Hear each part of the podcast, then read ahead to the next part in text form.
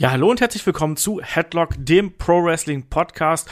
Und bevor es hier mit dem ersten Teil des Triple H Personality Podcast losgeht, ein kleiner Hinweis. Ihr werdet euch jetzt vielleicht fragen, hä? Erster Teil, Karriere-Podcast. War das nicht als ein großer Podcast angekündigt? Ja, das war's natürlich. Allerdings ist uns hier eine Erkrankung dazwischen gekommen. Der gute Shaggy hat sich nämlich mit Covid infiziert und liegt jetzt aktuell krank im Bett. Gerne da auch Genesungswünsche in seine Richtung. Shaggy und ich wollten den Podcast in zwei Teilen aufnehmen, sprich einen Teil äh, in der Woche von WrestleMania aufnehmen, den anderen Teil dann eben in der Woche vor Ostern aufnehmen. Und genau in diese zweite Woche, in diese zweite Aufnahme ist uns dann eben die Erkrankung reingeplatzt. Und wir haben uns dann dazu entschieden, gut, dann schneiden wir den Podcast in zwei Teile. Der erste Teil ist ja da. Shaggy muss sich keinen Stress machen, muss sich nicht rumquälen, sondern der soll sich auskurieren. Entsprechend bekommt ihr jetzt hier die erste Hälfte des Triple H Karriere Podcasts serviert. Das reicht von den Karriereanfängen von Triple H bis hin zum ersten Titelgewinn bei der WWF beziehungsweise bei WWE. Und dann, sobald Shaggy wieder fit ist und sobald wir dann einen entsprechenden Termin gefunden haben, liefern wir euch den zweiten Teil nach. Das ist ein bisschen schade. Wir haben uns auch echt drüber gefreut, euch hier gerade auch zum Ostersonntag ich sag mal, zweieinhalb bis drei Stunden Karriere-Podcast äh, bringen zu können. Hat leider nicht funktioniert. Manchmal kommen solche Dinge dazwischen, aber ich hoffe, ihr habt dafür Verständnis. Und in dem Sinne, frohe Ostern und viel Spaß mit dem ersten Teil des Triple H Personality Podcasts.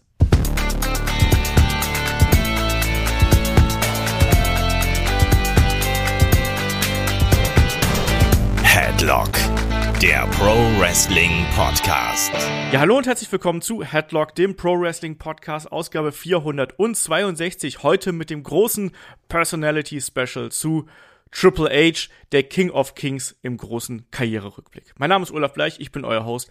Bei mir da ist der Michael Shaggy Schwarz. Wunderschönen guten Tag, Shaggy. Ja, wunderschönen guten Tag, lieber Olaf, wunderschönen guten Tag, lieber Hörer. Triple H, ja, der hat seine Karriere vor kurzem beendet nach 30 Jahren aktiver Zeit oder mehr oder weniger aktiver Zeit. Das, da werden wir ja heute drauf eingehen. Und das ist natürlich einen neuen Triple H Podcast würdig, würde ich sagen, Olaf, oder? Absolut. Wir hatten Triple H ohnehin auf der Liste. Auch den hatten wir mal in der Anfangsphase von Headlock im, ja, so Mini Personality-Vorgänger-Ding, was wir damals gemacht haben. Aber das war relativ oberflächlich. Ich habe noch mal reingeschaut. Das war so ein zweieinhalb Stunden Klopper. Da waren Fragen drin, da war eine Preview zu Fastlane damals drin. Und wir haben uns gedacht, nein, wir machen das noch mal separat, en Detail. Und dann eben haben wir jetzt auch den wunderbaren Abschluss von seiner Karriere. Und Shaggy, da muss man sagen, das Karriereende von Triple H, das ist ja auch beim WrestleMania-Wochenende sehr, sehr oft aufgegriffen worden. Es gab sehr viele Tribut- und Ehrerbietungen hier. Tommaso Ciampa ist einer von ihnen, die da zum Beispiel bei seinem Entrance drauf eingegangen sind. Wir haben den Abschied gesehen von Triple H bei WrestleMania Tag 2, wo er einfach nur in den Ring gekommen ist, den langen Entrance sich genommen hat und dann die Stiefel zurückgelassen hat und sich bei den Fans bedankt hat. Wie hast du das Karriereende, diese Ankündigung von ihm wahrgenommen? Das ging ja quasi medial rum durch ein Interview, was er bei ESPN gegeben hat. Ja, das war seiner dann doch würdig. Wir haben ja vor einigen Wochen im Magazin mal drüber gesprochen, ob es vielleicht ihm ein bisschen leid tut, dass er seine Karriere so beenden musste und nicht mit einem großen Abschiedsmatch möglicherweise. Das hat es leider nicht gegeben. Wir werden heute nochmal auf sein letztes Match auch eingehen, ganz am Ende des Podcasts. Aber so hat er doch nochmal eine kleine Würdigung bekommen.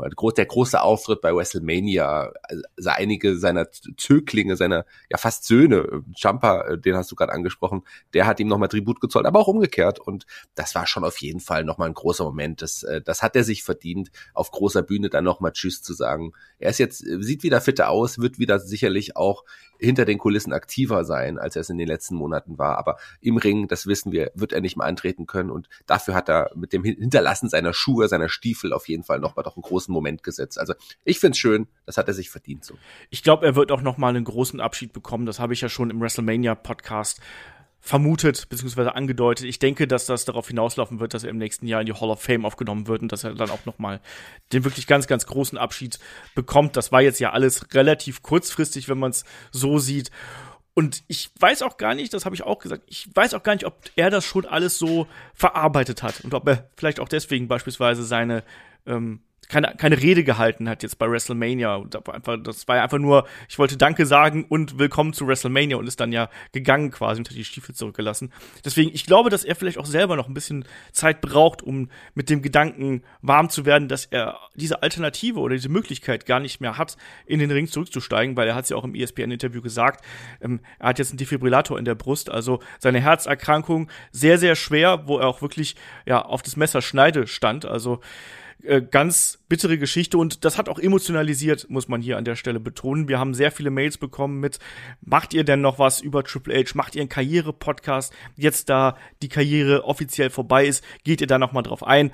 Und na klar, ja, zum WrestleMania-Wochenende war das ein bisschen schwierig. Da waren wir natürlich dann auch mit der aktuellen Berichterstattung eingebunden. Aber jetzt zu Ostern holen wir das nach. Und ich glaube, das hier wird ein ganz schöner Klopper werden, Shaggy. Weil, wie du gesagt hast, das ist eine verflucht lange Karriere, auf die wir hier zurückblicken. Mit sehr vielen Storylines, Stables, hm. Verletzungen, die großen Matches. Also Triple H war definitiv jemand, der der hat Geschichte geschrieben, das muss man sagen. Auch wenn er natürlich hinter den Kulissen durchaus streitbare Figur gewesen ist ja, längere Zeit und irgendwann hat er sich halt auch mit den Workern dann eher auch wieder angefreundet. Also er war ja bei den Wrestlern zeitweise nicht so beliebt, bei den Fans zeitweise extremst unbeliebt, aber so gerade in den letzten Jahren, gerade durch NXT hat er ja auch wieder an Beliebtheit bei den Kollegen und aber auch vor allem bei den Fans zurückgewonnen. Das muss man ja ganz ehrlich sagen und es ist auch schön, dass du den Hörern verrätst in dem Triple H Podcast, dass wir einen Triple H Podcast machen. Finde ich auch gut. Genau.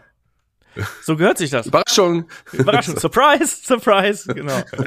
Ja, wir werden einen Triple H Podcast machen und zwar jetzt. Ja, so sieht's nämlich aus. Genau, an der Stelle natürlich nochmal der Hinweis, ihr wisst, äh, damit wir hier so wunderschöne Podcasts machen können, auch in dem Umfang, den wir euch dann hier anbieten, ähm, unterstützt uns gerne bei Patreon und bei Steady oder schaut auch bei unserem Merchandise-Shop in äh, bei SL Wrestling vorbei. Ähm, auf unseren Unterstützerkanälen gibt's über 500 Podcasts mittlerweile, die ihr exklusiv da bekommt. Ähm, jede Woche zwei bis drei neue Podcasts, ähm, spezielle Formate. Also, wie gesagt, helft uns da, dass wir auch wirklich diesen Workflow, den wir aktuell haben mit der Masse an Content, dass wir den weiter aufrechterhalten können. Und äh, ja, seid da einfach dabei und äh, unterstützt uns da. Da sind wir sehr dankbar für. Aber Shaggy, an der Stelle würde ich sagen, kommen wir doch einmal zu dem angesprochene Karriere-Podcast. Jetzt. Ja, lass uns anfangen. Heute keine Fragen, heute keine Fastlane-Vorschau, heute direkt nur Triple H. Ja, damals haben wir das alles in einem Rutsch gemacht. Das war noch, das waren noch die wilden Zeiten. Da war Headlock noch Rock'n'Roll, sage ich dir.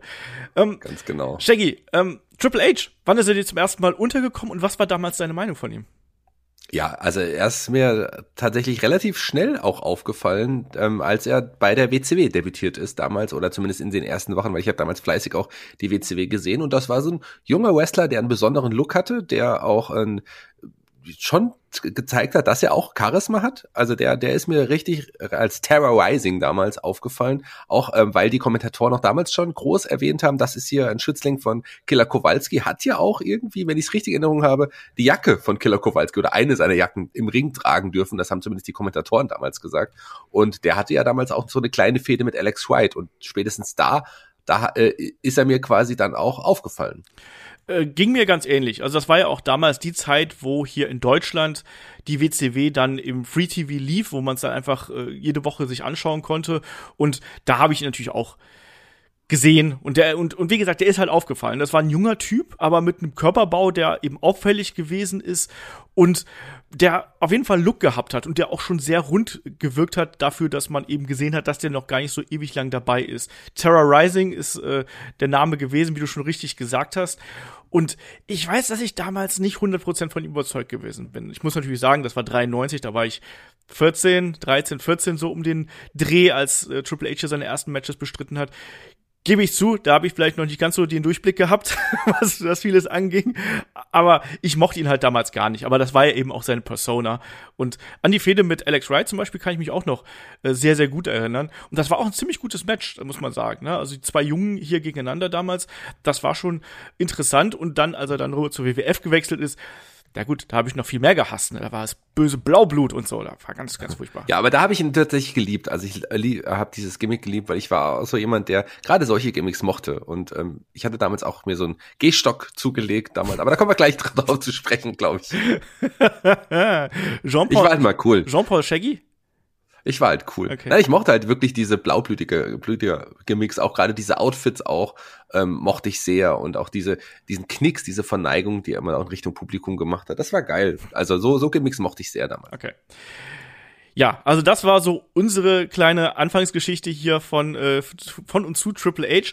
Äh, Triple H, bürgerlicher Name Paul Michael Levesque, am 27. Juli 1969 in Nassau, New Hampshire geboren. Der gute Mann ist also jetzt heute 52 Jahre alt, wenn wir den Podcast hier aufnehmen. Ist sehr behütet aufgewachsen, muss man dazu sagen. Ne? Also Nassau, New Hampshire, auch wirklich ein soll man sagen, eine Bilderbuchstadt für die USA. Also auch eine Stadt, die ähm, große Lebensqualität damals geboten hat und wo es den Leuten eben sehr gut ging. Und er ist da äh, in guten, guten Haus äh, groß geworden, hat eine Schwester und äh, einfach eine ganz, ganz normale biedere Kindheit, muss man sozusagen, ist da zur Highschool gegangen, ähm, hat Baseball und Basketball gespielt, aber die Liebe zum Wrestling hat ihn schon sehr früh ereilt. Er sagt immer, dass er mit im Alter von vier oder fünf Jahren ähm, da hat er irgendwie äh, noch mit, mit Football-Helm äh, im Wohnzimmer gespielt und sein Vater kam dann an und hat sich in den Sessel gesetzt und hat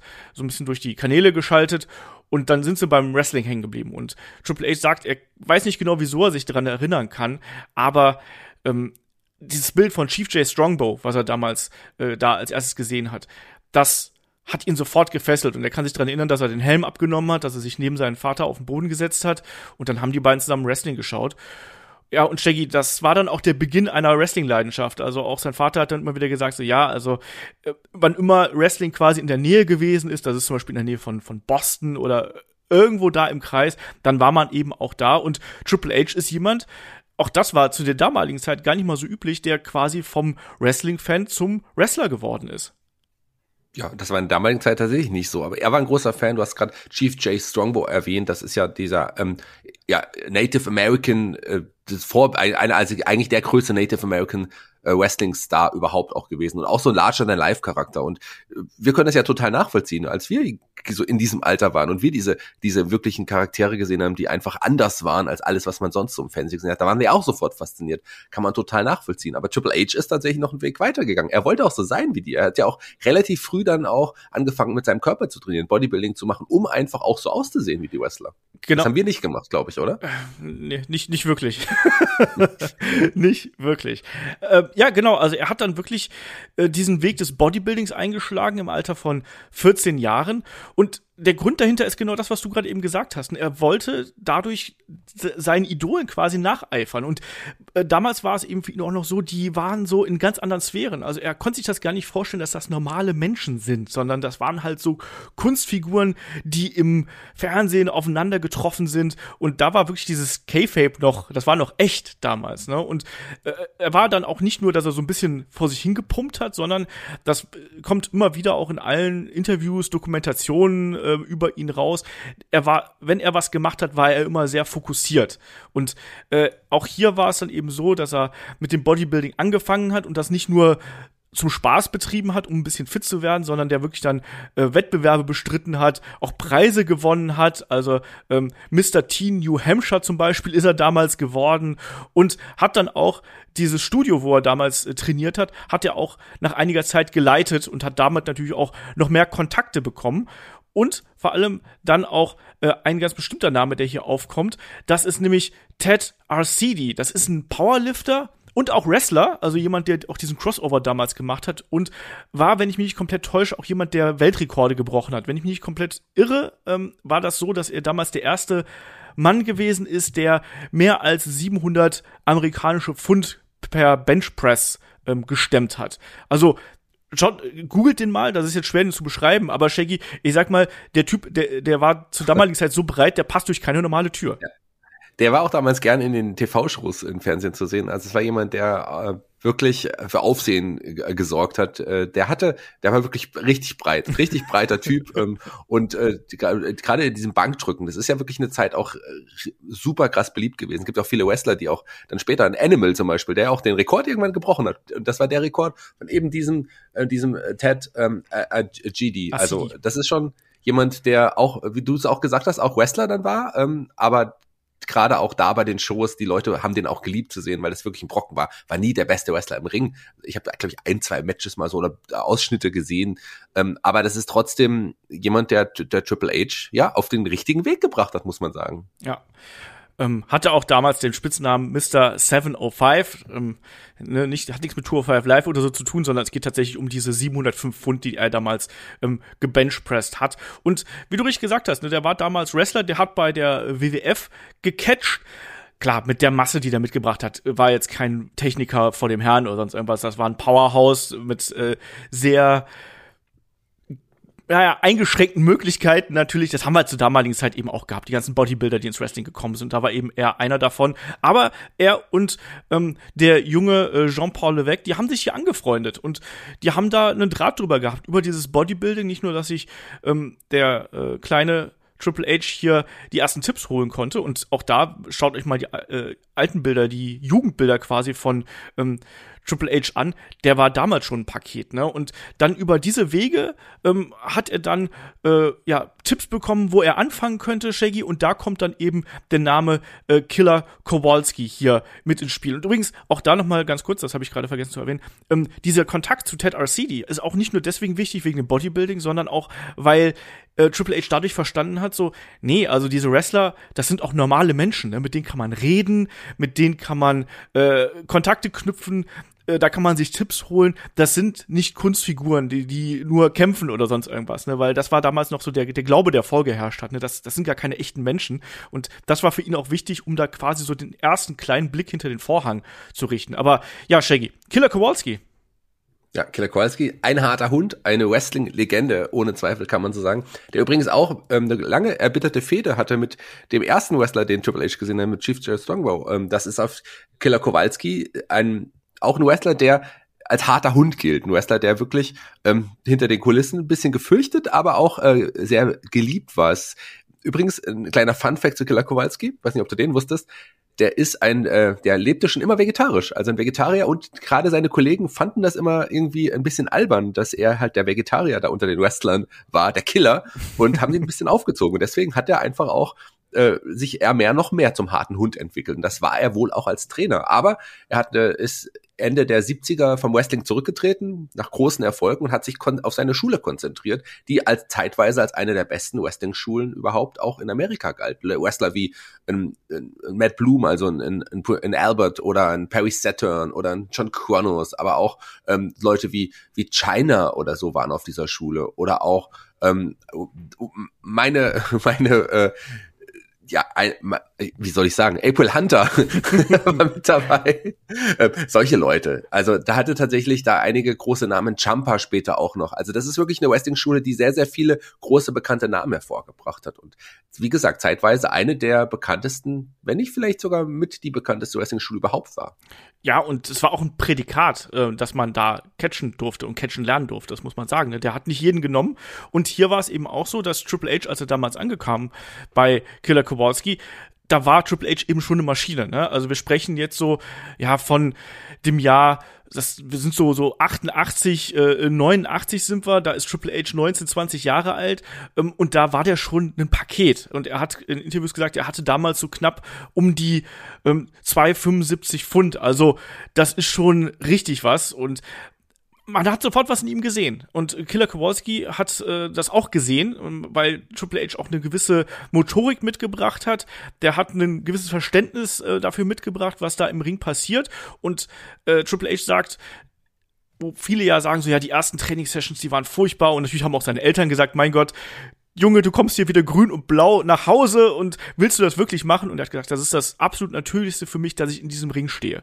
Und Killer Kowalski hat ihn nicht nur gefördert, er hat ihn auch unterstützt. Er hat nämlich gesagt, was auch immer ja ein Riesenproblem ist, puncto Geld, er hat gesagt, hey, zahl mir so viel du willst und wann du willst. Aber trainieren kannst du hier jederzeit. Und Triple H hat's dann eben ja ihm zurückgezahlt in dem Sinne, dass er sich da eben wirklich ins Zeug äh, gelegt hat und extrem schnell, extrem schnell hier das Geschehen im Ring wirklich ja aufgenommen hat. Und da kommen wir dann auch schon zu dem ersten Punkt, nämlich ähm, seine ersten Matches hatte natürlich dann auch bei Killer Kowalski bestritten. Der hat damals eine Promotion geführt namens International Wrestling Federation, kurz IWF. Und der erste Spitzname für ihn, äh, da, kam er dann eben an, er wusste, er hat sein erstes Match, ne? Und er wusste auch, dass Killer Kowalski quasi einen Namen für ihn aussucht. Und dann kam eben Killer Kowalski und sagt dann eben zu ihm, so, du heißt jetzt Terrorizer. Und dann Triple H so, Terrorizer, also so jemand, der Terror hervorruft, auf Deutsch, das ist ja ein komischer Name, ne? Warum habe ich denn nicht einen normalen Namen? Also, Vornamen und Nachnamen. Und dann hat Killer Kowalski hatte wohl so ein, so ein Schild schon, schon gemalt, damit äh, Triple H sich das vorstellen konnte und sagt dann so, was, du willst, du willst einen Vornamen und einen Nachnamen und hat sich dann einen Stift genommen und hat einfach zwischen Terra und Riser hat einfach einen Strich gemacht. So, jetzt hast du einen Vornamen und einen Nachnamen. Terra Riser und daraus wurde dann eine Terra Rising äh, mit der Zeit. Finde ich eine ganz witzige Geschichte, weil Terra Rising, Shaggy ist jetzt auch kein geiler Name, wenn er ehrlich ist, oder? Nee, aber irgendwie hat, äh, also welcher Wrestler hat schon mit einem richtig geilen Namen angefangen, aber ähm, das hat, den, den Namen hat er dann auch zeitweise mehr oder weniger erst nochmal behalten, also auch später nochmal. Das hat schon irgendwie zu dem Zeitpunkt auch gepasst. Man musste ihm ja irgendwie einen Namen geben und das ist schon ein Name, der auffällt. So will ich es mal sagen. Und er, er, ist optisch aufgefallen, das sowieso, aber auch der Name. Der hat sich dann auf den Cards gelesen und man dachte, okay, cool, wer ist das wohl? Also kann man so machen, finde ich, gerade in der Anfangszeit. Es ist eben nur ganz witzig einfach, äh, wie dann dieser Doppelname quasi zustande gekommen ist. Aber wie gesagt, er ist damals herausgestochen, auch wenn man die frühen Aufnahmen von ihm sieht. Ähm, von der Muskulatur her ist er da einfach sehr vielen Leuten in seinem Alter und wie gesagt, wir sprechen ja von jemandem, der 20 Jahre alt ist und wirklich dann auch schon ja Heavyweight Maße mitbringt, aber sich auch eben bewegen, bewegen kann im Ring. Ähm, er ist aufgefallen und er ist äh, vor allem jemand auch gewesen, der viel trainiert hat, der wirklich die Informationen gesucht hat, der das Wissen gesucht hat. Ja, und dann äh, hat er irgendwann mitbekommen, dass äh, in der Nähe eine Convention stattfindet, wo Ric Flair auftritt. Und er hat sich dann gewünscht, Mensch, ich ich muss dahin, ich muss mit Ric Flair sprechen. Der hat wohl da eine, so, eine, so, eine, so ein Panel quasi gegeben und Autogrammstunden. Ich muss mit Ric Flair sprechen. Und dann ist er eben dahin gefahren, hatte hier seine, seine Bewerbungsunterlagen dabei, wo überall mit, mit Tapes und allem drum und dran. Ähm, hat aber Triple H, äh, hat aber Ric Flair nicht getroffen, sondern äh, jemand anders, einen anderen Verantwortlichen von der äh, WCW. Und ja, hat dann da quasi erste Kontakte geknüpft und das dauerte gar nicht allzu lang, bis dann dieser Kontakt damals den nächsten Kontakt hergestellt hat. Das war nämlich zu Eric Bischoff. Und dann äh, kam, kam es eben so zustande, dass die hier gesagt haben, gut, äh, wir holen ihn mal ins Boot. Und er hat dann seine ersten Tryout-Matches bei der WCW bestritten, wohlgemerkt knapp zwei beziehungsweise drei Jahre, nachdem er sein Debüt gefeiert hat. Also der war jemand, der ist aufgefallen und das, das, ich finde das, Shaggy, das muss man unterstreichen. Ne? Das ist nicht ja. normal, wie das damals bei ihm gelaufen ist, dass er auch mit 20 Jahren als blutjunger Wrestler schon bei der WCW quasi hier einen Vertrag bekommen hat. Ja, also noch nicht mal drei Jahre nach seinem ja. Debüt quasi. Ähm, also das ist schon wirklich für was Besonderes gewesen, weil er hatte, du hast, wir haben es ja jetzt schon mehrmals gesagt, den Look, aber er hatte auch schon das Können und das Charisma. Also man hat da schon sehr, sehr viel in ihm gesehen und die WCW ähm, war natürlich sofort begeistert von dem. Hat die, man hat ihm einen, nachdem er auch bei den Tryouts überzeugen konnte, erstmal einen Einjahresvertrag gegeben, um zu schauen, was mit, was ist mit ihm. Hätte Entschuldige, da, da, da muss ich ganz kurz unterbrechen. Also auch da gibt's Interviews, die Geschichte, wie Triple H mit ähm, Eric Bischoff verhandelt hat. Und Eric Bischoff hat zu ähm, äh, Triple H erst gesagt, hör mal, wir geben dir einen Zweijahresvertrag und du kriegst irgendwie irgendwas über knapp über 50.000 Dollar im Jahr. Mhm. Um, und dann äh, hat aber Triple H gesagt, so, nee, nee, weißt du, weißt du, was wir machen? Wir machen es anders. Ne? Ich, ich, ich will nur ein Jahr. Und dann Eric Bischoff so, hä, wie, du willst ein Jahr nur? Das ist doch total unsicher. Wer, wer, wer will denn ein Jahr, wenn er zwei Jahre haben kann? Sagte, nee, sind wir ehrlich, das Gehalt, was ihr mir zahlt für zwei Jahre, das reicht eigentlich gar nicht aus. Das heißt, ich würde zwei Jahre hungern. Wir machen es anders wir machen ein Jahr für das gleiche Gehalt und nach dem einen Jahr, schon in dem Jahr, wisst ihr doch, ob ich zu euch passe, ob ich gute Leistung abliefer oder eben nicht. Und dann könnt ihr entweder nach dem einen Jahr sagen, komm, ihr geht, oder wir verhandeln dann nochmal neu. Ne? Und dann, dann können wir sehen, wo hier der, der Weg lang führt. So war das nämlich. Also der hatte auch damals schon, auch das finde ich bewundernswert, der hatte auch damals schon die Eier gehabt, dann wirklich mit den gestandenen Persönlichkeiten und Geschäftsleuten da so zu verhandeln. Und das ist schon auch was, was ganz, ganz Wichtiges gewesen. Ja, ne? absolut. War mir gar nicht bewusst, weil das zeigt ja nochmal ganz gut auch, was für ein Geschäftsmann er auch damals irgendwie gefühlt schon war. Ja. Dass er auch genau seinen Marktwert irgendwie kannte und äh, auch wusste, klar, die vielen, der meisten Wrestler nach zwei Jahren, zweieinhalb Jahren äh, wenn die ein Angebot von der WCW bekommen, nehmen das an, auch wenn die WCW sagen würde, hier, wir zahlen aber nichts. Aber allein die Möglichkeit für die WCW zu, äh, zu, zu wresteln ist schon, wäre schon eine größere gewesen. Und er hat dann die Eier und sagt, nee, nee, also mach mal erst mal ein Jahr, finde ich großartig. Das war mir tatsächlich gar nicht bewusst, denn er hat ja in diesem Jahr auch dann sofort überzeugt. Und ich glaube, die WCW hätte ihn gerne behalten. Ja, er hat ja dann quasi zwei Gimmicks gehabt, ne? Also mehr oder weniger. Ne? Er ist ja erstmal angetreten als Terror Rising, da war er einfach nur so ein ja, er selber quasi, sagen wir es mal so, ne? so, so ein junger, junger Top-Athlet, der hier reinkommt und der einfach die Szene aufmischen will. Sein erstes Match war damals gegen Keith Cole. Kennst du noch die Cole Twins, Shaggy? Na klar kenne ich die Cole Twins noch mit dem, mit dem Olaf Bleich Gedächtnishaarschnitt. Wie, ähm. Wieso denn Olaf Bleich Gedächtnishaarschnitt? Ich hatte die Haare noch nie so. Ich glaube, das würde dir aber mal stehen. Googelt mal auf jeden Fall die Cold Twins, liebe Hörer, wenn ihr die nicht kennt.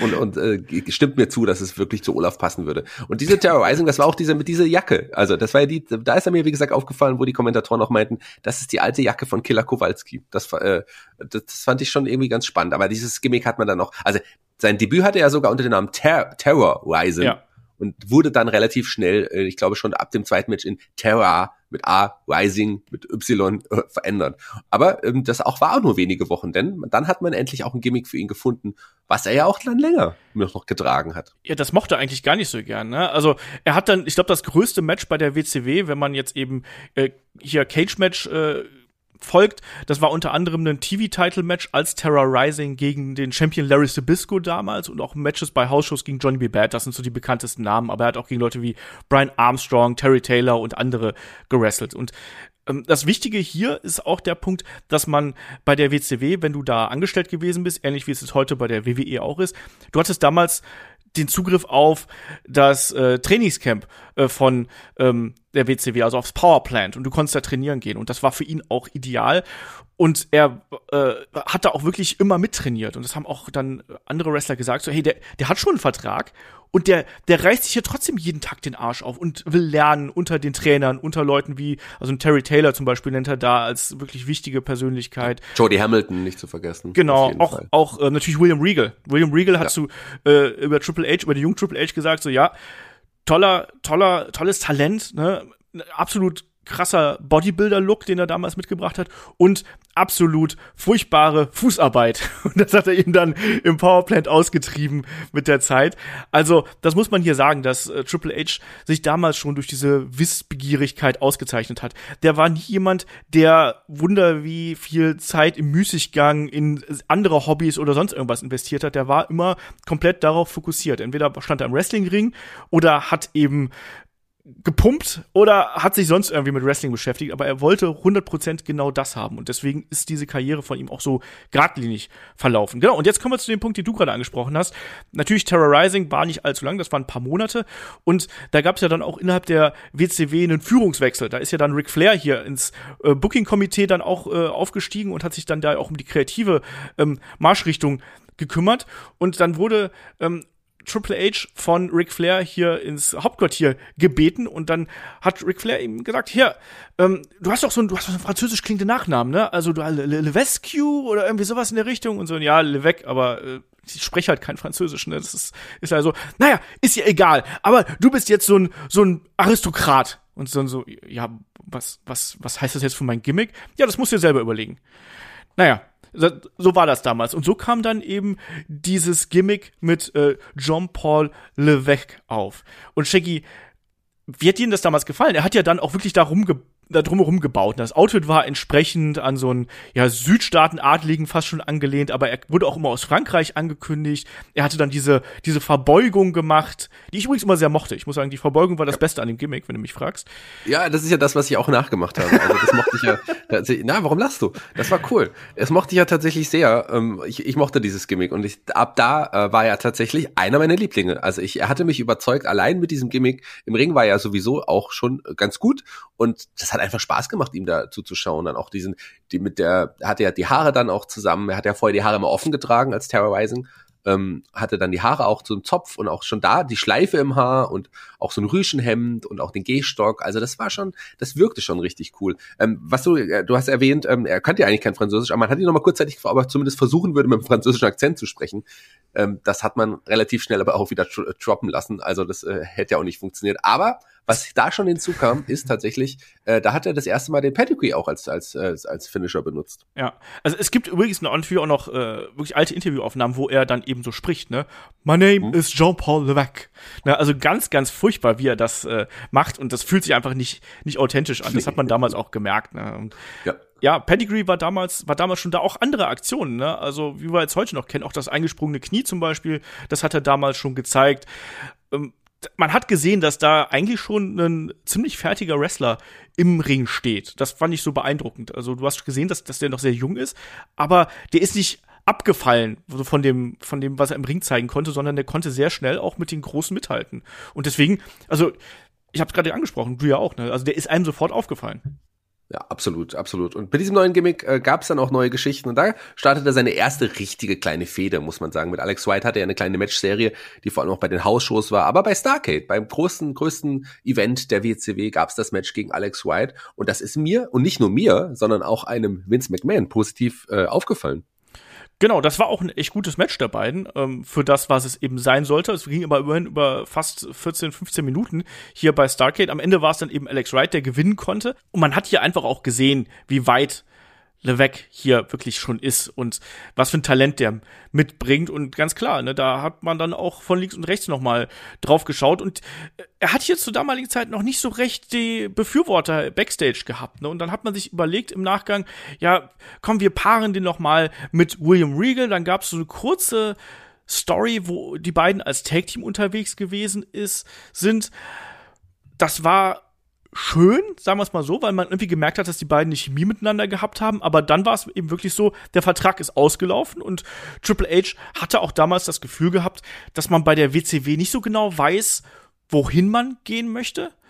Und äh, hat dann auch einfach bei der WWF angerufen, hat dann da, da Vince McMahon gefordert, die, die auch schon vorher so ein bisschen vorgefühlt hatten. Ja, und Shaggy, das ging dann relativ schnell. Und äh, ein Grund, weshalb äh, Triple H hier bei der WWF dann auch angeheuert hat, war, die WCW hat damals den Schedule runtergefahren. Also die haben dann sehr sich aufs äh, TV-Produkt konzentriert, weniger Hausshows und bei der WWF war es ja damals noch sehr umgekehrt. Die haben nämlich sehr viele Hausshows bestritten und Triple H hat damals zu Vince McMahon gesagt, ich möchte zur WWF kommen, weil ich will lernen und ich lerne nur, wenn ich regelmäßig und viel im Ring stehe. Also ich möchte eigentlich, du kannst mich jeden Tag in den Ring stellen und das ist genau das, was ich will. Ja, und damit ist er dann auch äh, Anfang 95 zur WWF gewechselt, aber mit einem ganz ähnlichen Gimmick, aber ohne französischen Akzent.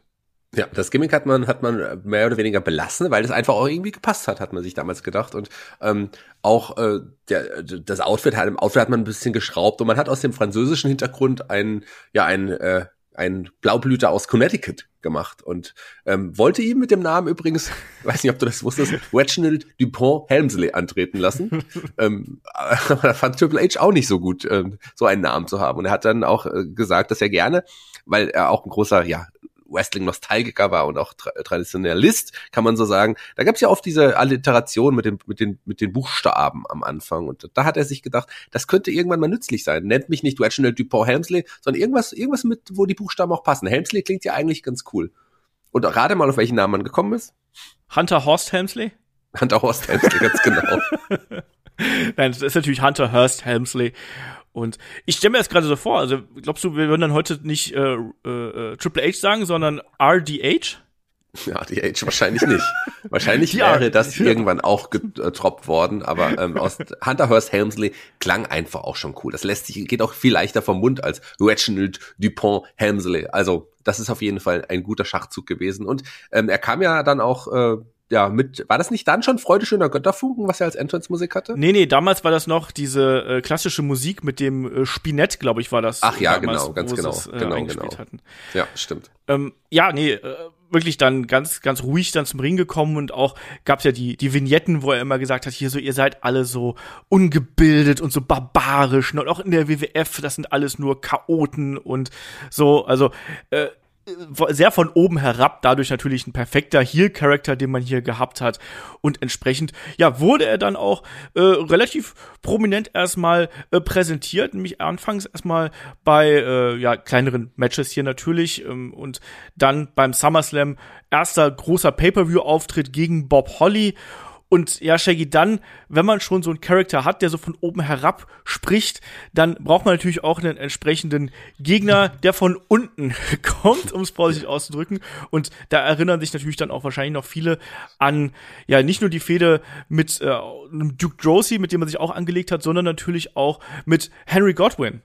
Ja, Josie kam ja sogar danach erst noch. Vorher genau. war es noch Henry Godwin, der der Schweinehirt und natürlich ähm, erinnern wir uns auch an das an das großartige Hawk Pen Match bei es war in Your House äh, 5, in Your House 5, äh, wo die beiden gegeneinander angetreten sind, wo es auch der der Schweinemisteimer, den ja ein Henry, Hawk, Henry O. Godwin auch immer mal eingesetzt hat bei seinen Gegnern, also nicht den, den Eimer, sondern den Inhalt.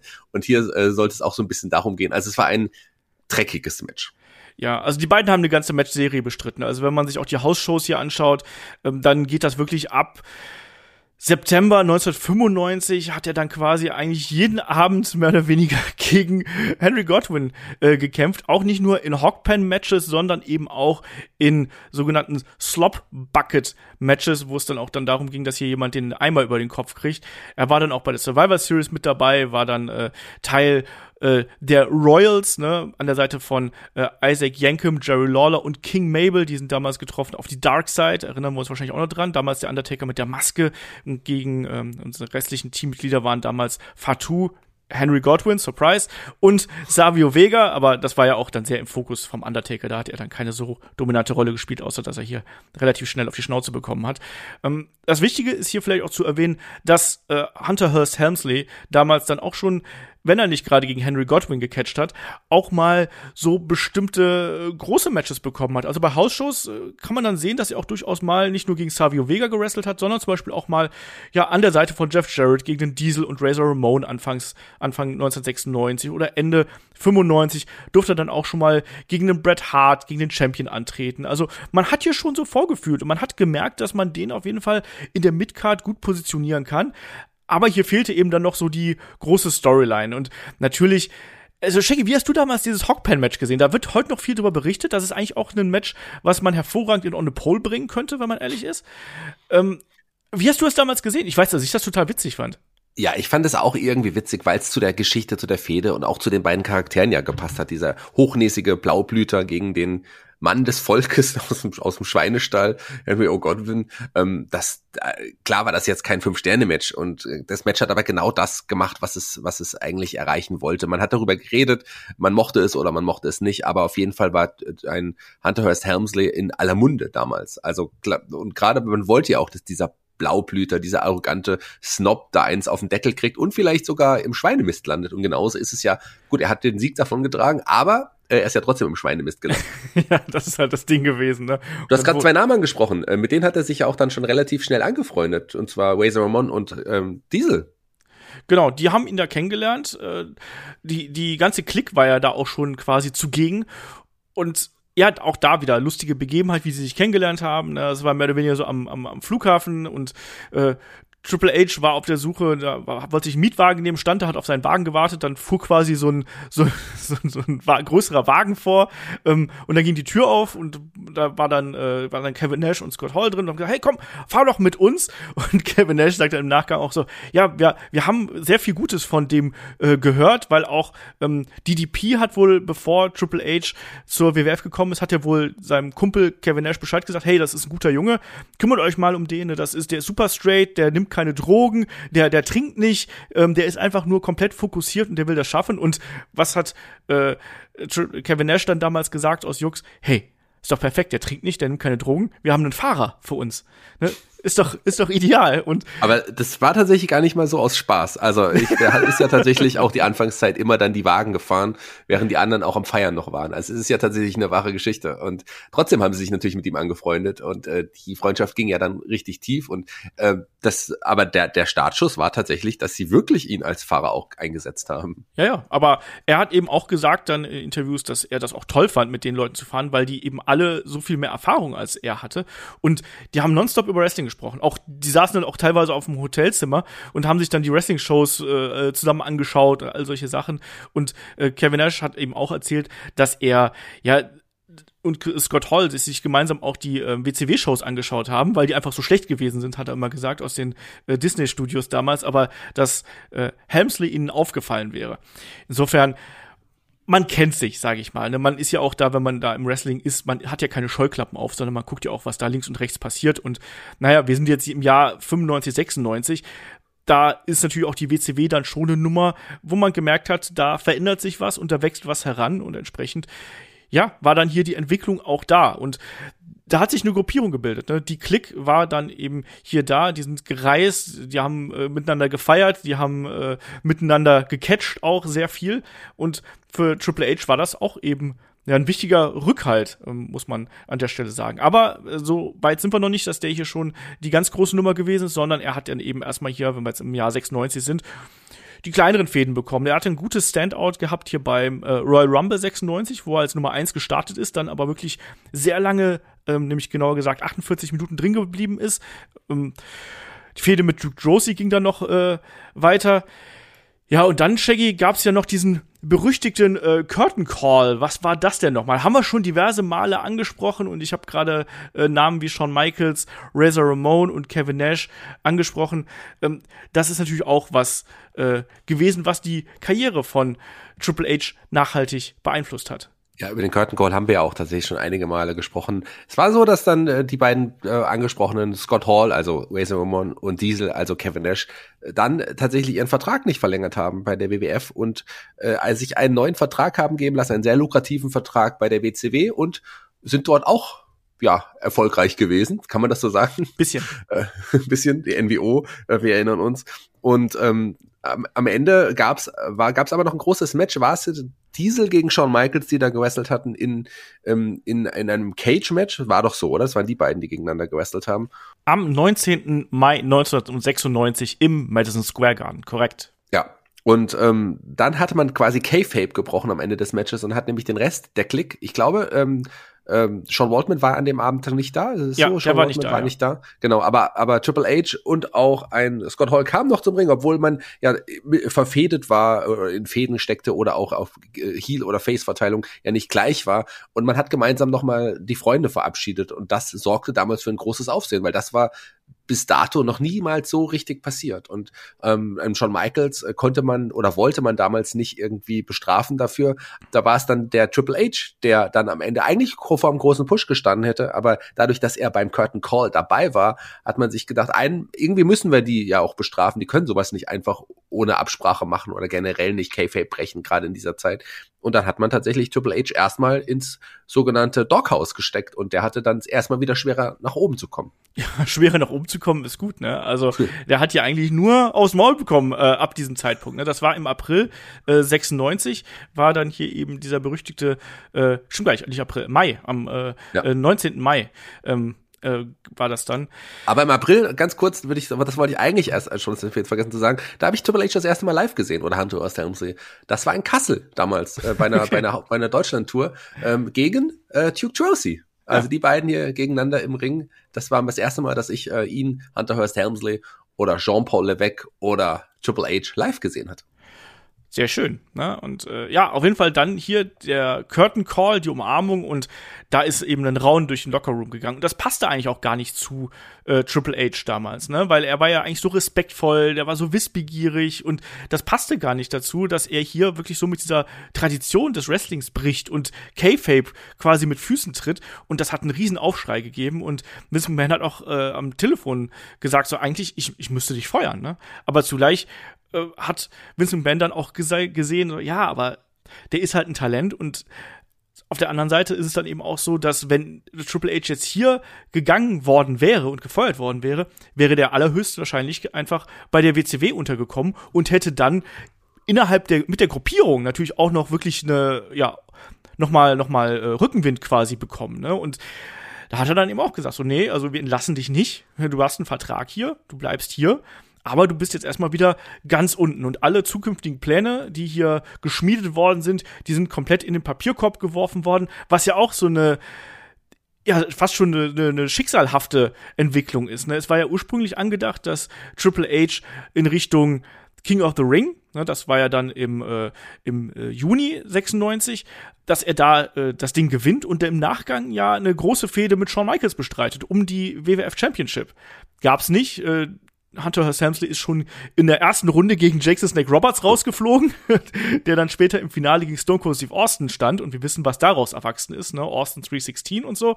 Also, Shaggy, die Verkettung an Umständen hier, die ist schon spannend. Also Curtain Call, haben wir auch schon ein paar Mal angesprochen. Ne? Curtain Call, dann eben diese Entscheidung, äh, äh, Triple H, du bist hier jetzt ganz unten angekommen, weil Shawn Michaels können wir nicht bestrafen, der ist, der ist zu weit oben, ne? der ist Champion, was soll man mit dem machen? Das geht nicht. Die anderen sind weg. Pech gehabt, ne? du kriegst es jetzt ab. Aber dass dadurch quasi auch äh, Stone Cold Steve Austin erst entstanden ist und diesen Raketenrucksack aufbekommen hat, während Triple H dann ganz unten wieder anfängt und dann peu à peu sich erst wieder hocharbeitet. Ich finde das so in der historischen äh, Abfolge extrem interessant. Ja, absolut. Also ich glaube, in, in Stone Cold wäre trotzdem auch andersweitig noch durchgestartet, aber, aber wie anders hat man und das, später. Äh, anders und später, definitiv. Das wäre sicherlich nicht so, hätte so nicht so funktioniert, äh, wenn das jetzt so passiert wäre, wenn man Triple H hier den Sieg gegeben hat. Aber ich meine, am Endeffekt können sich beide jetzt nicht beschweren. Äh, beide haben eine riesengroße Karriere dann auch gemacht. Und äh, was wir aber ganz vergessen haben, war ähm, äh, Hunter Hearst Helmsley's Auftritt bei WrestleMania. Der hatte ja auch nochmal ein Match bei WrestleMania Stimmt. davor. Das sollte man vielleicht nochmal ganz kurz erwähnen, Richtig. weil das ist auch ähm, erinnerungswürdig. Gerade weil einer deiner anderen Lieblinge da vertreten war, lieber Olaf.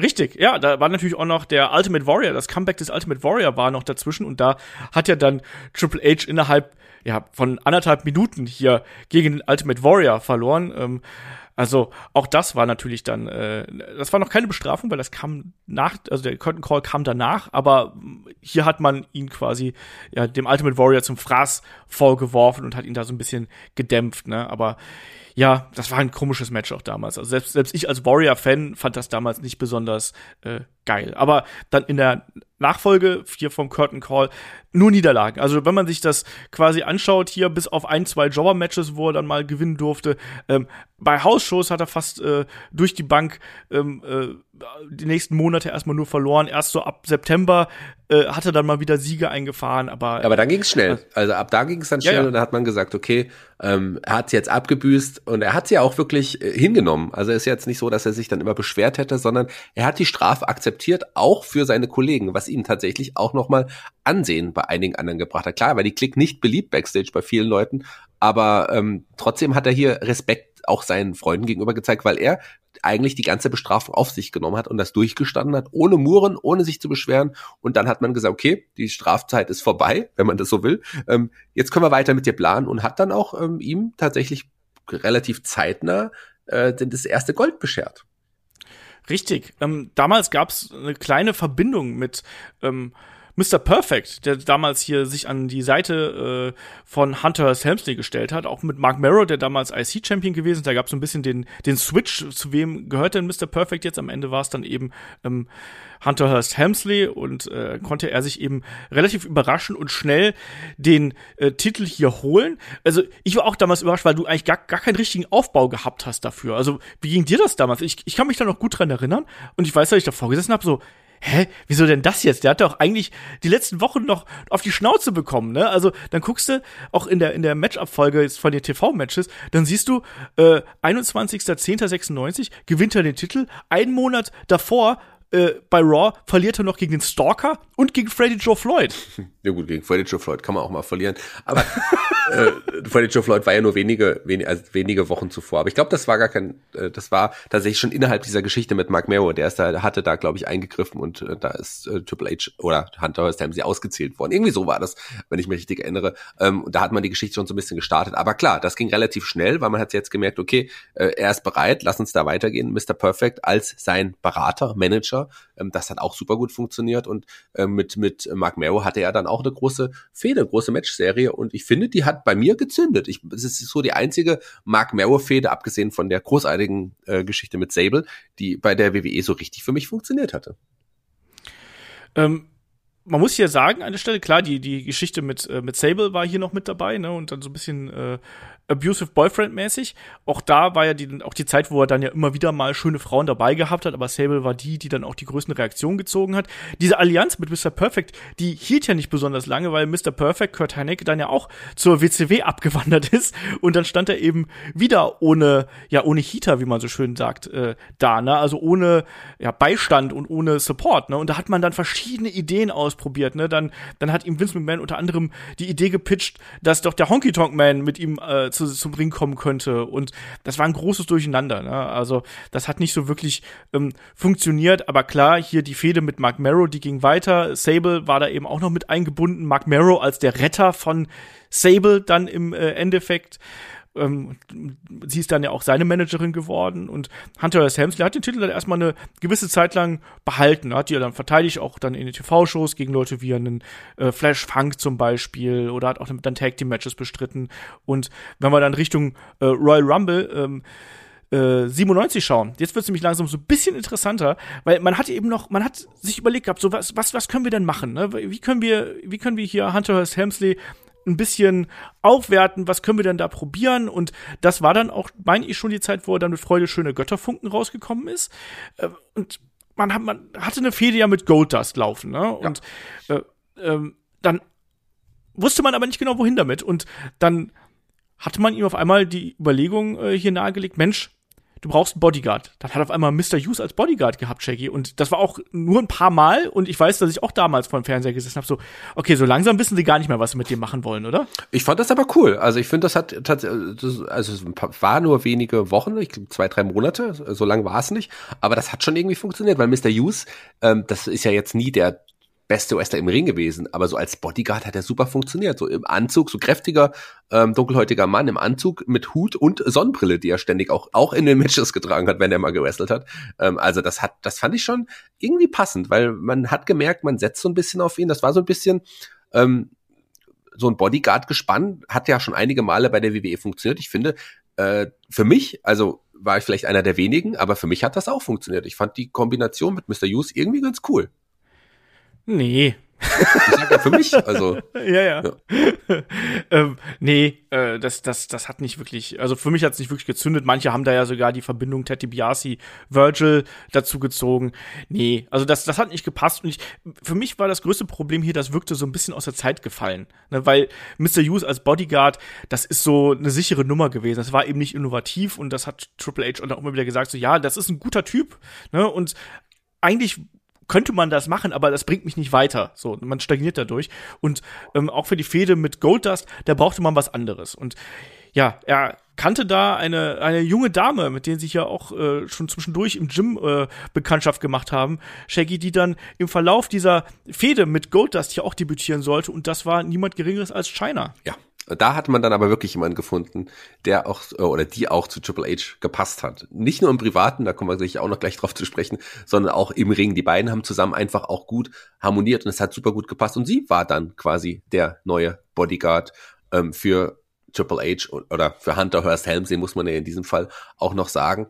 Und ich finde tatsächlich, das ist eine Kombi, wo man dann gewusst hat, okay, da hat man es jetzt endlich, hat man es endlich jetzt erreicht, das passt, das wird erstmal so bleiben und jetzt ist Triple H auch bereit für den nächsten Weg. Also China an seiner Seite war, glaube ich, auch ein ganz wichtiger Eckpfeiler für die Karriere von Triple H zu dem Zeitpunkt.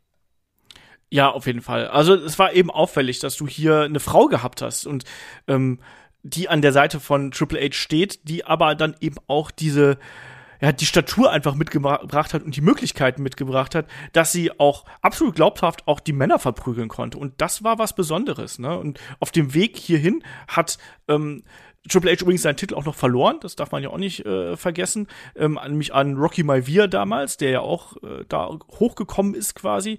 Und äh, China selbst ist äh, bei äh, In Your House 13, Final Four, ist sie, äh, ähm, ist sie debütiert und äh, hat dann hier Marlina angegriffen.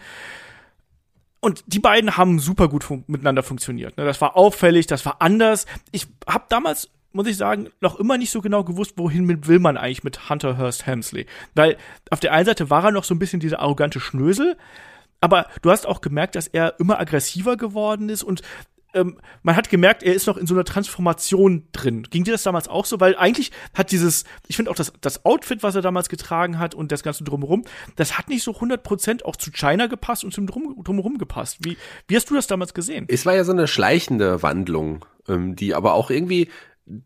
die, also ich, ich fand jetzt nicht, dass er irgendwie innerhalb eines Prozesses war. Das ist mir tatsächlich gar nicht so aufgefallen, sondern weil es so lang, weil es so, so langsam ging. Es ist ja nicht von einem Tag auf den anderen hat er ein anderes Gimmick gehabt. Das war ja, sondern es wäre wirklich so ein schleichender Übergang, der aber auch irgendwie gepasst hat. Also äh, das ist mir gar nicht so arg aufgefallen, dass, dass irgend, irgendwas hier nicht so gestimmt hat. Und ich fand die Kombi trotzdem cool. Aber natürlich hat er auch diese, diese Manorismen, die man so als, als, als englischer oder als als äh, als Aristokrat in dem Fall hat, die hat er immer mehr oder weniger fallen gelassen. Optisch äh, wurde es auch immer ein bisschen weniger. Die hatte manchmal dann auch die Haare auch auf und so. Also das, da waren dann schon lange schleichen, ein schleichender Übergang zu dem Triple, zu zumindest dem, dem Triple H, den wir bis heute eigentlich so kennen. Aber das ist mir tatsächlich gar nicht so richtig krass aufgefallen.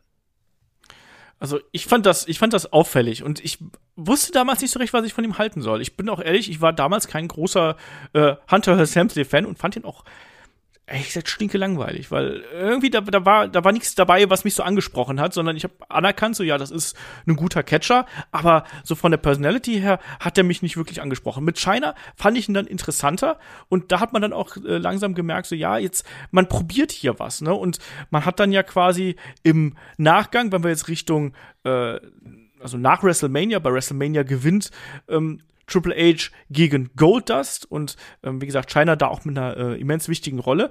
Ähm, danach folgte ja dann der King of the Ring und da kam ja dann endlich der ähm, erhoffte Titelgewinn, den ähm, man ihm im Jahr zuvor verwehrt hat. Ne, da konnte er sich ja dann durchsetzen, hat hier auf dem Weg dahin Crush besiegt, hat Ahmed Johnson besiegt und dann im Main Event, du musst gleich wieder lachen, wenn du Crush hörst oder wenn du ja. Ahmed Johnson hörst.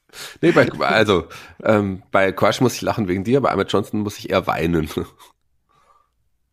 Ja, aber hier muss man dann sagen, dass gerade so die, ähm, auch die Matches mit Mick Foley, die wir dann ja auch in den äh, ja, häufiger gesehen haben, ne, äh, immens wichtig auch für äh, Triple H gewesen sind, oder? Also das fing ja hier damit an, dass die beiden ja wirklich auch hart zu Werke gegangen sind und sich da absolut nichts geschenkt haben, Shaggy, in dem äh, Main Event und dass Mick Foley ja auch in der Interaktion mit China ja auch was ganz Besonderes ja, gewesen absolut. ist. Absolut, also gerade die die Fehde, ich glaube mit mit Mankind oder mit Mick Foley in diesem also mit Mankind war für Triple H zu diesem Zeitpunkt enorm wichtig. An dieser Fehde ist er gewachsen und äh, spätestens hier bei dieser Fehde ähm, hat er gezeigt, dass er eigentlich ganz oben mitspielen kann, dass er bald bereit ist, auch wirklich eine höhere Position der Card inne zu nehmen, inne zu haben. Und ähm, da hat, glaube ich, nicht nur die Fans, nicht nur die Offiziellen, auch seine Kollegen überzeugt, dass man mit Triple H auf jeden Fall sehr gut worken kann, dass man mit auf jeden Fall auf ihn setzen sollte und ähm, dass er da oben hingehört. Und das hat er mit dieser Fehde, glaube ich, präsentiert. Ja, ähm, King of the Ring Titelgewinn dann eben auch enorm, enorm wichtig äh, für ihn. Das hat ja auch damals gut zu dem Charakter gepasst, muss man sagen. Ne? Also, ähm, dass er da eben dann der König gewesen ist, das war schon in Ordnung. Man wusste aber auch, dass man hier ganz offensichtlich mehr mit ihm vorhat. Und wenn man dann eben schaut, ähm, äh, wir haben bei äh, King of the Ring das Finale gegen Mankind, dann bei ähm, In Your House Canadian Stampede hatten wir ja auch ein Match der beiden naja, ein Match mache ich mal Anführungsstriche, ne, weil das war ja so ein, so ein riesen Brawl, der sich quasi über den gesamten Event immer wieder verteilt hat. Auch absolut legendär, aber war eben dann kein klares Ergebnis. Aber die Fehde der beiden, sagt Triple H dann auch immer wieder in Interviews, ähm, nicht nur jetzt hier, sondern die haben ja im späteren Verlauf häufiger gegeneinander gefädet. Also eigentlich die nächsten Jahre sind die immer wieder aufeinander getroffen. Aber er hat gesagt, das war enorm wichtig für mich, auch einfach in dieser Anfangsphase, um dem Hunter Hearst Helmsley Charakter so eine gewisse Härte zu geben. Ne? Das, davon haben ja viele profitiert. Auch ein Shawn Michaels hat ja davon profitiert, gegen Mankind, Mick Foley anzutreten, weil der eben diesen Background gehabt hat und weil der auch dieses Können gehabt hat, eine andere Seite aus seinen äh, Gegnern, Schrägstrich, äh, Ringpartnern hier rauszukitzeln. Absolut enorm wichtig. Und, und wir haben natürlich noch deren äh, Cage-Match beim SummerSlam 97 gehabt. Auch das ein Kampf übrigens, der sehr unterschätzt ist und lohnt sich auch, das hier auf jeden Fall äh, sich anzuschauen. Und wir können uns auch noch an den legendären Moment erinnern bei Raw, wo dann ja, es ein Match zwischen Mankind und äh, Triple H geben sollte, ein False Count Anywhere Match, wenn ich mich nicht komplett täusche. Und dann kam aber nicht Mankind raus, auch nicht Dude Love, sondern es war dann im Endeffekt Cactus Jack und es gab dann einen wilden Brawl der beiden erneut und auch da wieder ein Piledriver durch den Tisch. Super geiler Kampf und super geiler Moment vor allem auch. Auch hier äh, Cactus Jack, Mick Foley, nennt ihn wie ihr wollt, also eine unglaubliche Unterstützung hier, um diesen Charakter overzubringen ja, Shaggy, dann sind wir schon an dem Zeitpunkt angekommen, wo es dann jetzt auch in Richtung die Generation X geht. Und auch das war ja ein schleichender Prozess, sagen wir es mal so. Das waren ja erst so ein bisschen Tag-Team-Matches, wo die beiden so ein bisschen uneinig gewesen sind und daraus ist ja dann wirklich eine, ja, eine der wichtigsten Gruppierungen in der Geschichte von WWF und vor allem auch im Monday Night War geworden. Ja, äh, denn äh, er ist mit Shawn Michaels immer mal auch im, im, Team angetreten und man hat sich da auch so ein bisschen gemessen. Man hat auch die Geschichte erzählt, dass die beiden sich auch irgendwie gut kennen und, und befreundet sind und jetzt auch mal im Tag-Team versuchen anzutreten. Und dann erinnere ich mich noch eines Tages plötzlich äh, kamen vier Leute zusammen zum Ring. China, die ja sowieso schon die Begleitung von Helmslever, Shawn Michaels und Rekrut zum Ring und äh, äh gaben bekannt, so hier, wir sind ab sofort hier die, die Generation X. Und das war wirklich ein großer, wichtiger Moment, wie du es gesagt hast, im Monday Night War. Ähm, bahnbrechende Gruppierung, die auch äh, relativ viele Freiheiten gehabt hat. Ne? Also das wurde wohl längere Zeit bei Vince McMahon immer wieder gepitcht und gepusht, um die ganzen schönen Anglizismen hier reinzuwerfen. Äh, man hat das immer wieder probiert. Ähm, Vince McMahon war sich da nicht so sicher, ist, geht das nicht zu weit? Und im Endeffekt war das dann aber hier dann eben die Zeit, wo man was anderes probieren musste. Man konnte nicht mehr brav sein, man konnte nicht mehr auf die traditionellen Storylines zurückgreifen, sondern man musste jetzt einfach hier drüber gehen. Und ja, Shaggy, da haben wir natürlich dann die Fehde unter anderem gegen die ähm, Hard Foundation damals, die Generation X gegen ähm, ja, die Hard Foundation und da dann eben auch die, ja, auch der, der, der Charakterwechsel von Triple H, der hier dann wirklich eine andere Seite gezeigt hat. Diese Blaublut-Geschichten, äh, die waren vorbei, sondern er ist jetzt immer häufiger dann auch in Lederjacke aufgetaucht und die Vignetten von Hunter und Shawn Michaels ähm, und auch mit China natürlich, die waren natürlich absolut obskur und zum Schreien komisch damals. Ich weiß das noch, also ich kann natürlich sagen, da war ich 16, 17, 18 Jahre alt ähm, du hast davor gesessen als, als junger Mann, du hast dich kaputt gelacht. Und das hat eben komplett in die Zielgruppe da reingepasst. Ähm, ne? You make the rules and we will break them als prägendes äh, Zitat hier, die Cross, äh, die, die Crotch Chops und natürlich auch das Sucket, was wir dann immer wieder dabei gehabt haben das war damals so geil, muss ich ganz ehrlich sagen. Ich habe diese Zeit so geliebt dann und ich konnte es nicht erwarten, bis man wiedersehen konnte, wie sich die D-Generation X über die Hard Foundation lustig macht, dann später im Verlauf gegen Sergeant Slaughter und so weiter. Ähm, das war, das war super, oder? Ja, absolut. Also ich mochte das ja damals auch. Aus heutiger Sicht äh, kann man da ein Fragezeichen drüber machen, ob das wirklich immer noch so cool ist. Ich meine, die, wir reden ja auch nachher noch über die alte, die Ex, äh, aber selbst als erwachsener Mann, die wir heute ja sind, finden wir es, glaube ich, auch nicht mehr ganz so cool, wie wir es damals fanden. Ich glaube, ähm, David und, und Chris finden es immer noch cool, aber die sind ja auch ein bisschen anders als wir.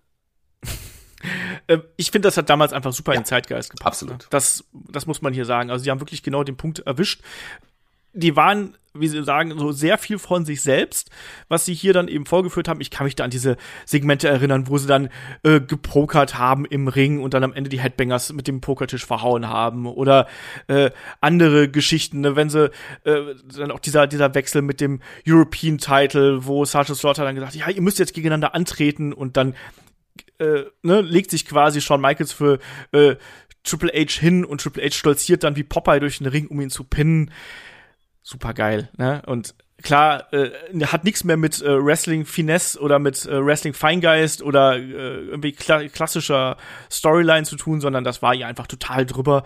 Und die Fehde mit der DX, die äh, mit der mit der Hart Foundation meine ich, die hat ja dann hier eben auch da reingepasst. Und während Shawn Michaels ja dann mit Bret Hart beschäftigt gewesen ist, war ja dann auch die Fehde zwischen Hunter Hearst Helmsley und Owen Hart hier um die äh, European Championship absolut ähm, wegweisend. Und ähm, sollte dann ja auch im späteren Verlauf ähm, bei WrestleMania äh, 14 in einem Match kulminieren. Wie hat dir damals diese Matchserie gefallen? Also wir müssen jetzt nicht über den Montreal Screwjob sprechen, das haben wir schon tausendmal ge gemacht. Ne? Wir wissen auch, dass äh, er da nicht ganz unbeteiligt gewesen ist und unwissend und so. Aber ähm, lass mal hier äh, da, da auf diese Fehde zwischen ähm, Owen Hart und Hunter Helmsley kurz eingehen, weil das ist ja schon auch eine wichtige Story. Ja, absolut. Und das waren auch großartige Matches. Also gerade Owen Hart ist ja wirklich jemand. Ich glaube, wenn der nicht so tragisch von uns gegangen wäre, wäre er heute einer der größten in diesem Sport. Also das sage ich ohne äh, ohne Witz. Ich glaube das tatsächlich, weil er hatte was Besonderes, was viele andere nicht haben. Er hatte eine im Ring wirklich eines ein Ausnahmetalent sondergleichen, aber auch der war auch sehr sehr charismatisch und wirklich auch sehr sympathisch. Und gerade diese die Match-Serie gegen Triple H hat, glaube ich, Triple H auch unglaublich gut getan. Er hat ja auch noch mal im Ring lernen können, aber er hat auch noch mal gezeigt, dass er wirklich auch fähig ist zu richtig richtig guten wichtigen Matches. Und die die Feder war verbissen, die war hart geführt und die hat einen auch richtig toll unterhalten. Also Ohnhart, äh, Triple H gehört mit äh, glaube ich, zu auch für Triple H zu seinen Lieblingsmatch-Serien überhaupt. Das war großartig und das war einfach, äh, das war einfach jedes Mal unglaublich gute Matches. Sehr, sehr gute Matches. Auch da wieder Sergeant Slaughter, der hier mit äh, äh, involviert gewesen ist, damals ja als Commissioner unterwegs war. Und auch da gerade die, die Fehde mit DX und Slaughter. Also wir erinnern uns an den Helm mit den Scheibenwischern und solche Sachen. Also naja ich fand das witzig, Entschuldigung, das war halt wirklich der absolute Pipi-Kaka-Humor und äh, Looney Tunes-Humor, South Park-Humor, was auch immer. Ich fand das wirklich witzig damals. Also mich hat das total angesprochen, was äh, die DX damals gemacht hat.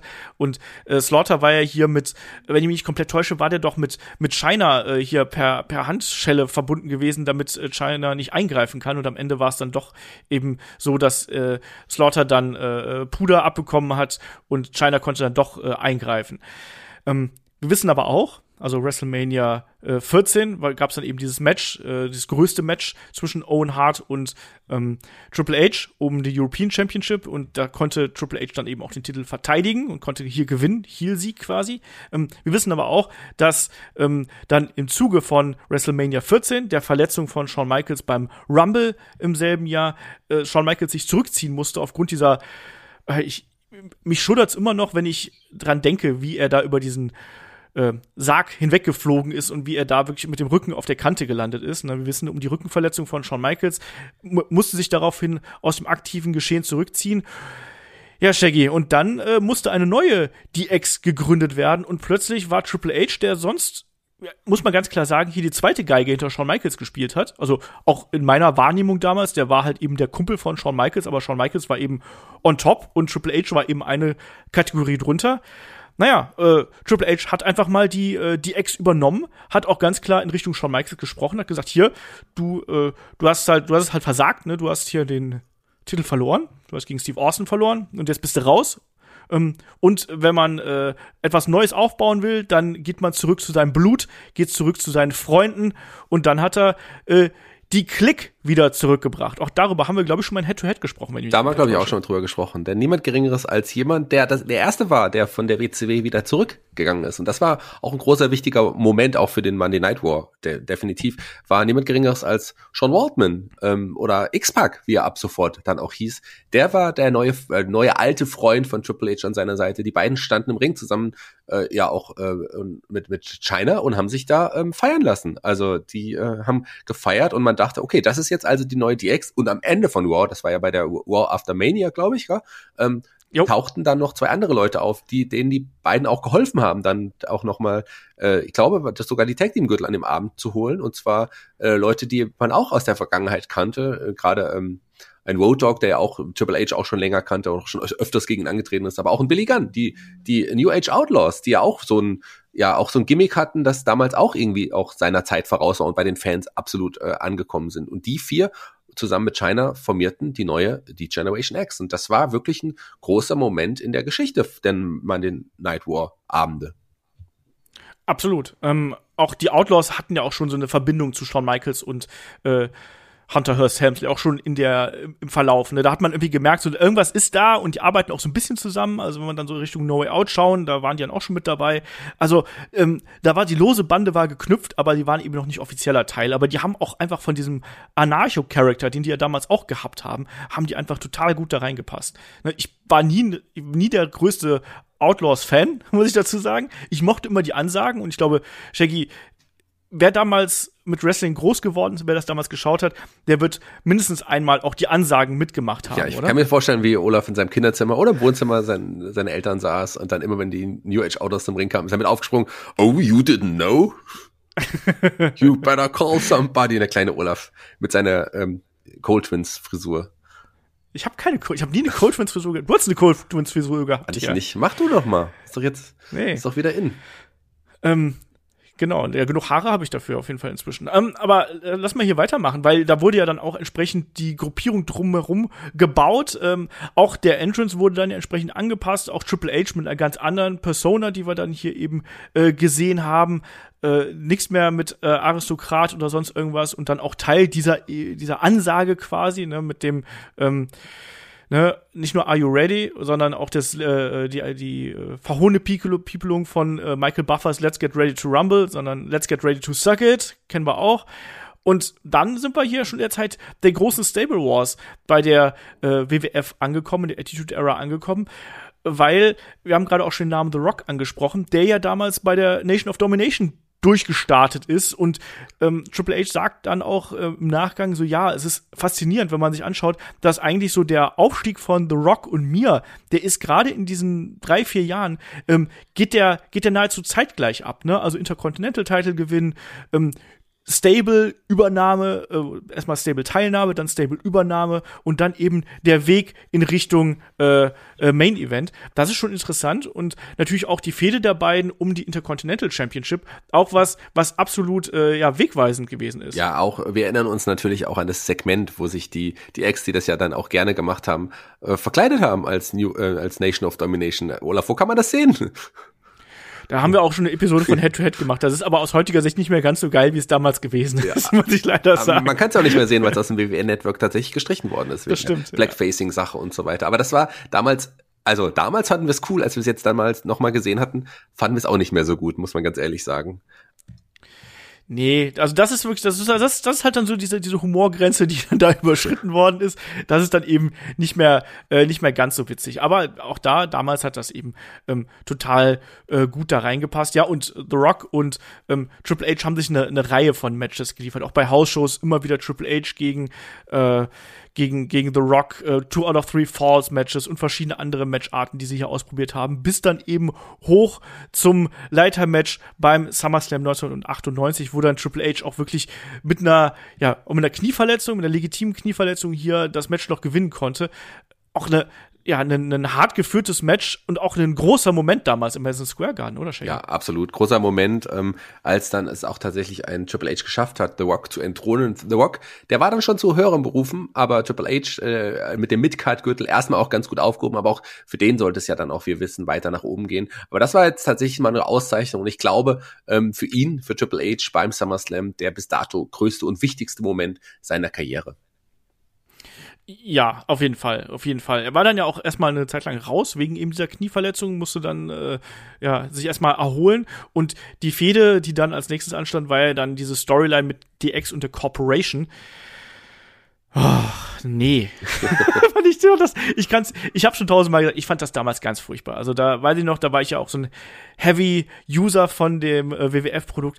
Ich weiß, dass ich diese ständige Durchrotieren der Teammitglieder und der Matches gegeneinander fand ich äh, ganz, ganz grauenvoll. Und man hat da schon immer angedeutet, dass Triple H ja hier der nächste sein könnte, der in der Reihe steht. Aber es gab dann noch immer wieder einen äh, Twist, wie er dann quasi um den Titel gebracht werden sollte und vor allem auch um das Match gebracht werden sollte. Und da sollte ja dann auch China und vor allem auch Kane eine wichtige Rolle spielen, Shaky, weil im Endeffekt gibt's dann eine ganze Reihe von Switches. Also China beziehungsweise Kane, der China hier in einem I-Quit-Match äh, wirkt und droht sie, äh, sie zu verletzen, ähm, sorgt dann dafür, dass Triple H eben sein Titelmatch nicht bekommt.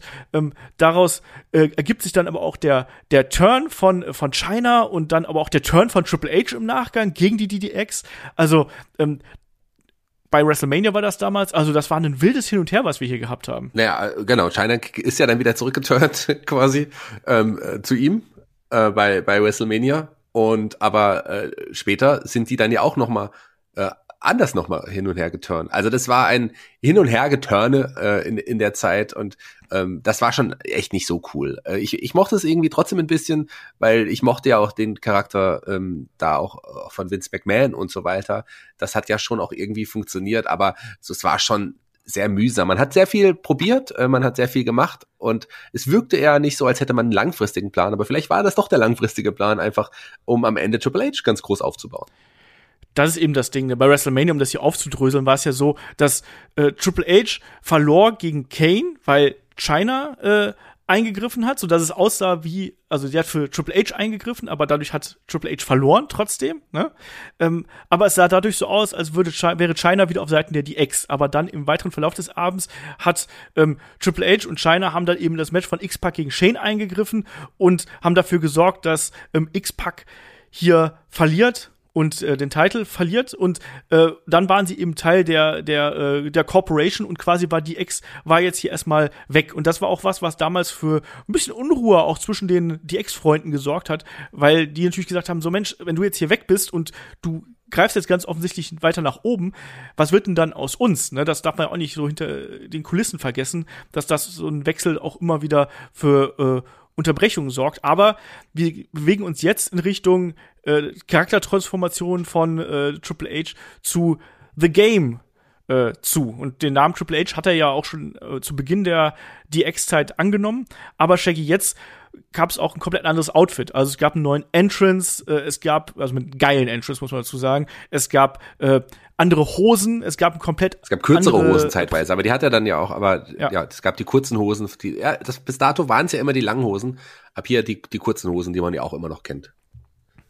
Genau, und ja, das war äh, äh, erklär mal, wie, wie hast du das damals gesehen, äh, als dann auch zum ersten Mal mit dem großen Entrance hier rausgekommen ist? Nicht mehr mit dem DX-Entrance, sondern mit dem The Game-Entrance? Also für mich war das klar, jetzt ist Triple H oben angekommen. Ähm, ist jetzt ein, ein würdiger Main-Eventer. Der hat lange darum gekämpft, der hat sich lange nach oben gearbeitet, mit Hochs und Tiefs. Und jetzt hat er das, äh, jetzt hat er die, kann er die Lorbeeren ernten, die er, nee, doch, ernten, die er gesät hat, sagt man das so? Wenn man die Lorbeeren sät, ja. ja. Okay. Wenn du den Lor pflanze den Lorbeerbaum und äh, ja, so ein Lorbeerbaum, der, wächst, der wächst halt nicht so schnell und deswegen hat es ja. auch ein bisschen gedauert. Aber er hat jetzt seinen wohlverdienten Main Event Spot auch dann jetzt gehabt, zumindest leider nur zeitweise. Nee, er war dann ja eigentlich ja, auch. Aber ich meine, ich spreche jetzt von den Verletzungen.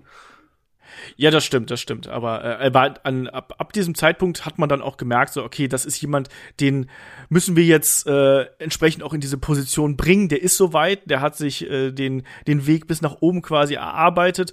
Und hier sind wir dann auf dem Weg Richtung äh, SummerSlam.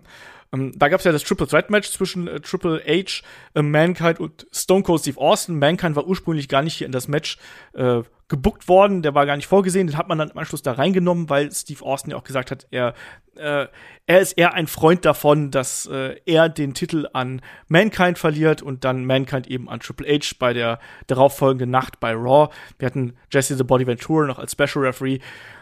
Ja, das war so ein bisschen Backstage-Politics. Da muss man auch sagen, dass äh, Steve Austin da auch damals so ein bisschen ähm, schon da auf sein eigenes Standing bedacht gewesen ist und hier nicht unbedingt Lust hatte, beim SummerSlam gegen Triple H zu verlieren. Ja, muss Ganz aber klar, auch dazu ne? sagen, dass ich auch tatsächlich es äh, selber auch gut finde, dass es dann Mankind war, der hier den, den die, die Fackel oder in dem von den Gürtel weitergegeben hat an Triple H, einfach weil die ja auch so, die so große Geschichte miteinander hatten. Und irgendwie war das so ein Kreisschluss für mich gefühlt. Klar, äh, Steve Austin wollte hier nicht verlieren, das hat er ein paar Mal auch äh, schon in seiner Karriere gehabt, aber ähm, die meisten Entscheidungen von Austin zu sagen, nee, hier, gegen den möchte ich nicht verlieren, die kann ich auch nachvollziehen. Hier in dem Fall lag es aber, glaube ich, auch so ein bisschen daran, dass die beiden sich halt auch nicht so grün waren zu dem Zeitpunkt, einfach aufgrund damals der von Triple H früherer Nähe zu Klick. Also ich glaube, das hat da einiges mit, mit hineingespielt und vielleicht hatten Austin auch nicht noch nicht das jetzt in Triple H sehen wollen und ähm, hat vielleicht gehofft, dass man dadurch vielleicht nochmal ein, ein großes Match der beiden irgendwann aufbauen wird. Aber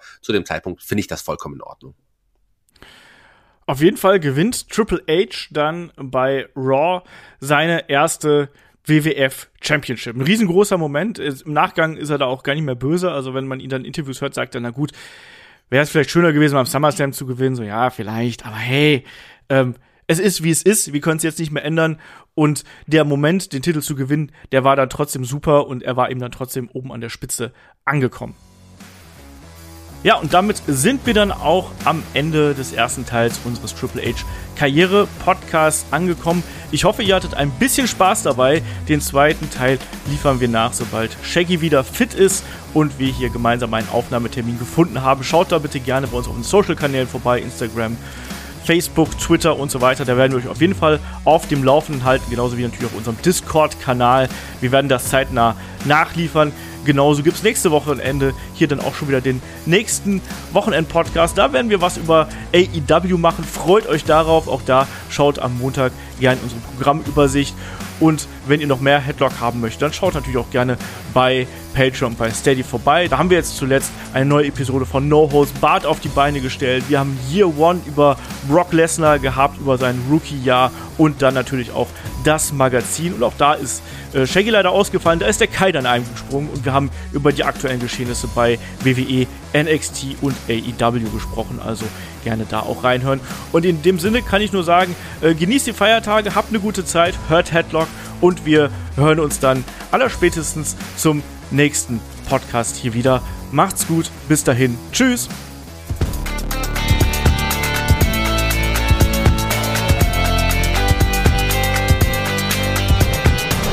Headlock, der Pro Wrestling Podcast.